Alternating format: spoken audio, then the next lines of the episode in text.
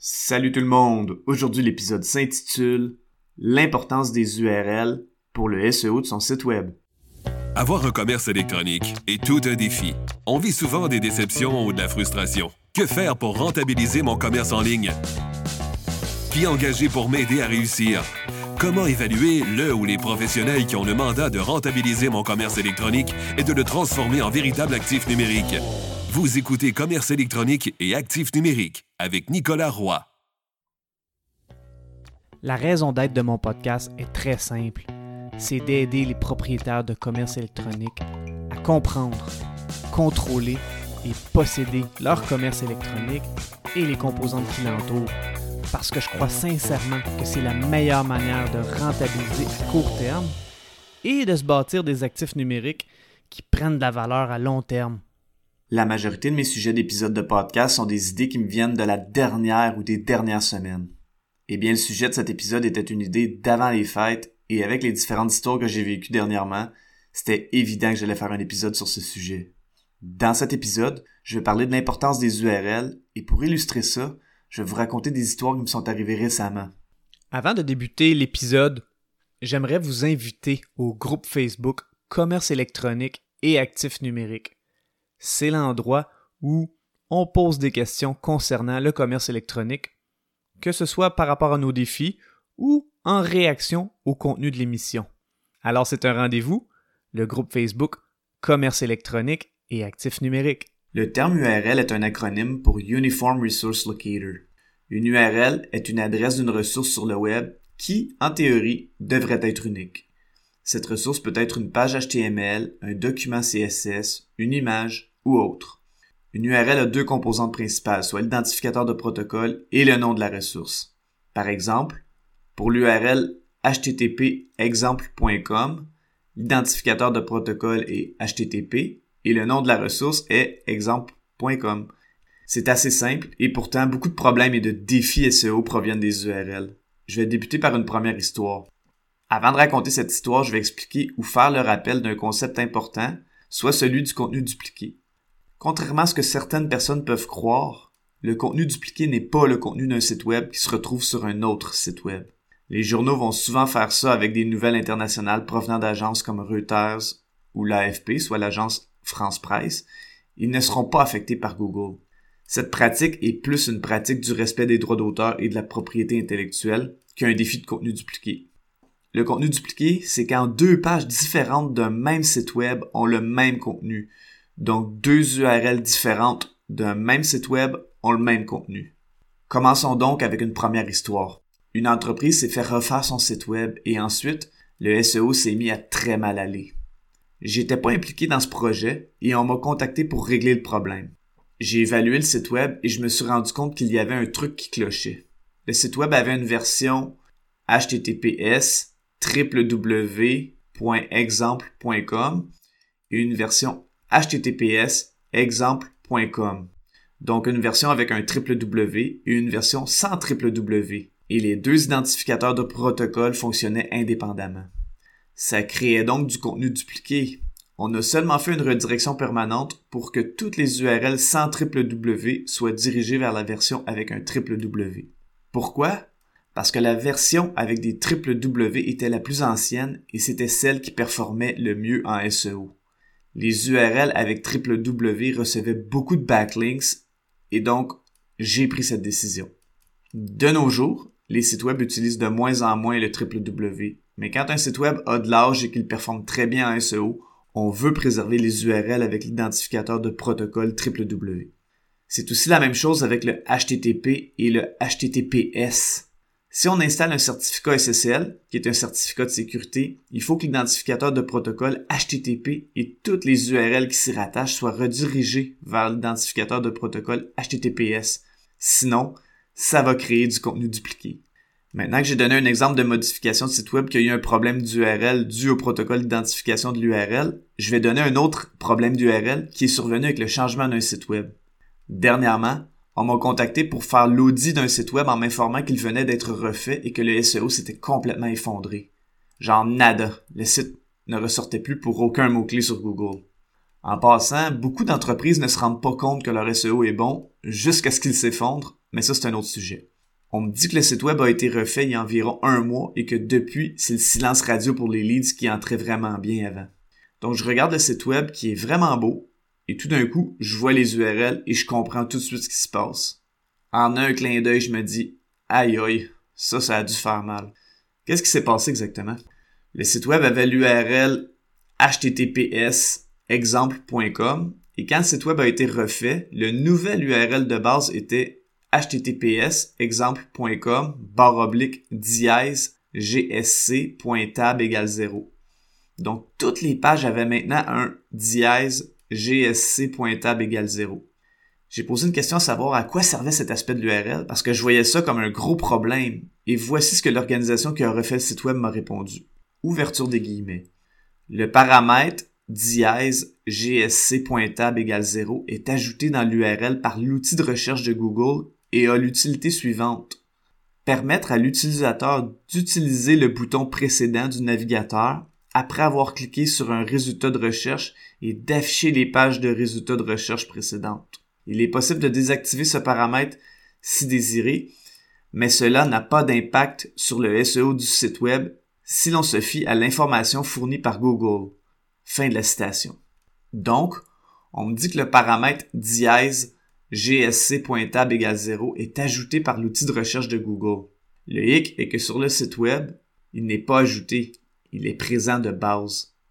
Quand j'allais taper l'URL de la page d'accueil du site web où je tapais https exemple.com, je voyais ensuite apparaître automatiquement le dièse gsc.tab égale 0.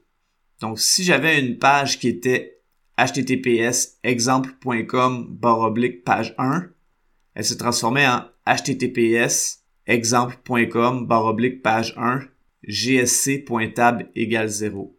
Vous vous dites peut-être, ouais, pis, c'est une excellente question, mais tous les backlinks qui pointent vers https exemple.com page 1 et qui envoient du jus de popularité l'envoient pas à https exemple.com page 1 gsc.tab égale 0.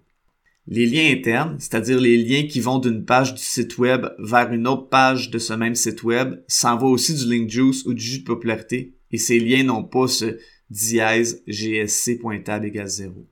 Certaines personnes pourraient dire oui, mais la personne a écrit cela n'a pas d'impact sur le SEO du site si l'on se fie à l'information fournie par Google. Ma réponse à cet énoncé est que je suppose que Google fait référence à un nouveau site web qui n'a aucun historique d'indexation dans ses archives. Si Google disait que ça n'a pas d'incidence sur le SEO pour tous les types de sites web, je me poserais de sérieuses questions.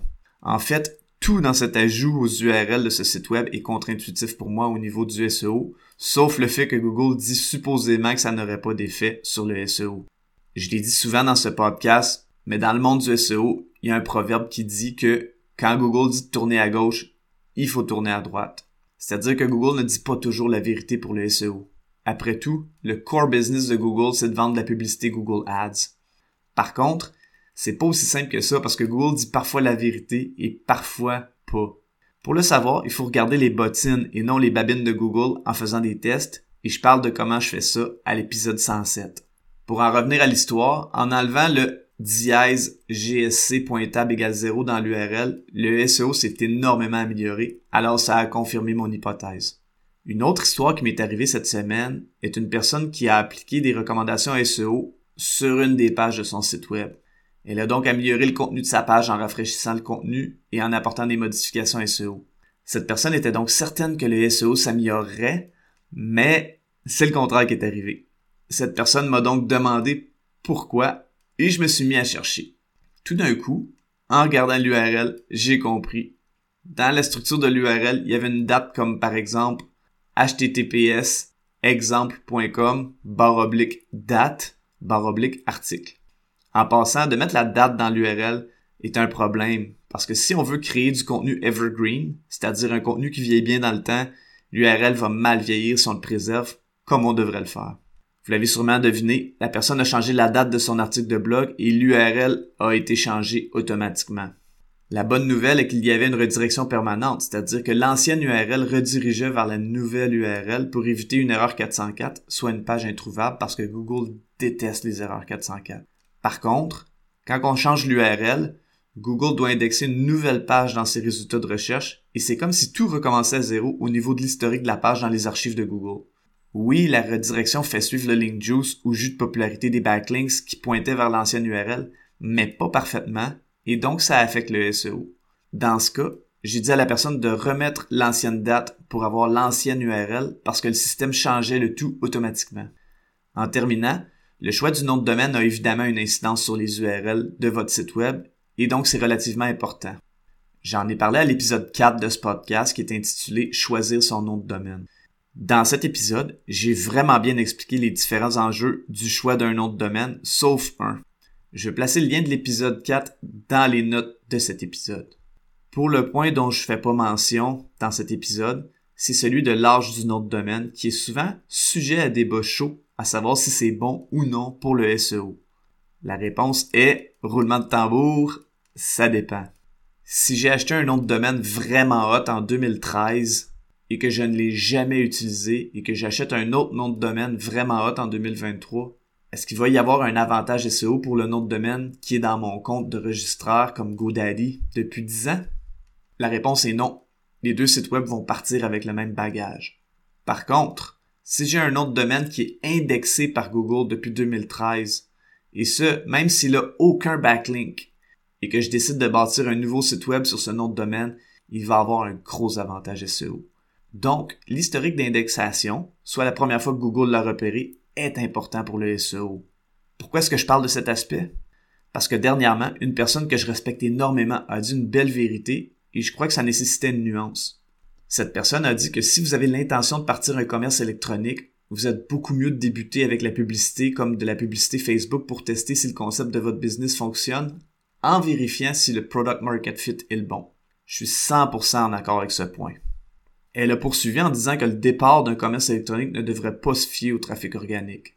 Encore une fois, que ce soit du trafic organique sur Facebook ou par le SEO sur Google ou ailleurs, je suis d'accord.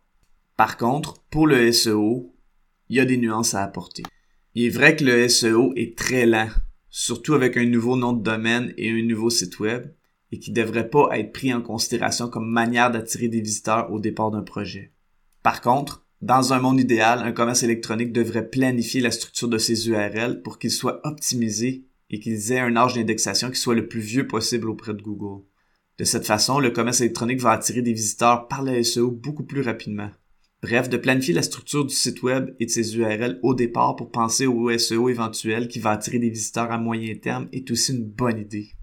Parlant de vieilles URL sur un commerce électronique, j'ai une bonne histoire à ce propos. La semaine dernière, j'étais en consultation avec une personne qui a un commerce électronique qui va très bien. L'entreprise a décidé d'ajouter une nouvelle catégorie de nouveaux produits. C'est super. En utilisant un outil d'audit SEO, je réalise qu'une des pages qui leur apporte le plus de trafic par le SEO est une page de catégorie et que cette page catégorie a un URL différent que celui qui est dans le menu. Je vérifie donc si l'ancienne URL de la page catégorie est encore en ligne. Heureusement, je me sens soulagé parce que cette page est encore en ligne. Par contre, elle est moins belle au niveau du design et de l'expérience client que la nouvelle page avec le nouvel URL. J'ai donc montré à cette personne que l'ancienne URL performe très bien et ressort sur Google pour plus de 80 mots-clés, dont un qui a un volume de 64 000 recherches par mois et dont elle est tout près de la première page. Cette URL est la quatrième qui apporte le plus de trafic organique au site web et elle a près d'une centaine de solides backlinks. En comparaison, la nouvelle URL pour une catégorie similaire ne ressort pour aucun mot-clé et elle a seulement deux petits backlinks qui sont très faibles. J'ai donc recommandé à cette personne de prendre le beau design de la nouvelle page catégorie et de le transférer sur l'ancienne URL de l'ancienne page catégorie. J'ai aussi dit de mettre l'ancienne URL dans le menu. Finalement, je lui ai dit de supprimer la nouvelle page catégorie et de rediriger cette URL vers l'ancienne URL. Cette personne a bien compris la valeur de cette URL et l'erreur qu'ils ont failli faire. En conclusion, les URL sont très importants pour le SEO de votre site web. D'ailleurs, ils font partie d'un des trois piliers de base que je mentionne dans l'épisode 14 intitulé les trois facteurs SEO les plus importants de votre site web pour ressortir naturellement dans les moteurs de recherche. Je vais laisser le lien de l'épisode 14 dans les notes de cet épisode. Je vous remercie beaucoup d'avoir écouté l'épisode. Si vous appréciez le podcast, je vous invite à lui donner un avis ou à le partager pour le faire connaître à un maximum d'entrepreneurs. D'ici là, je vous dis à la prochaine.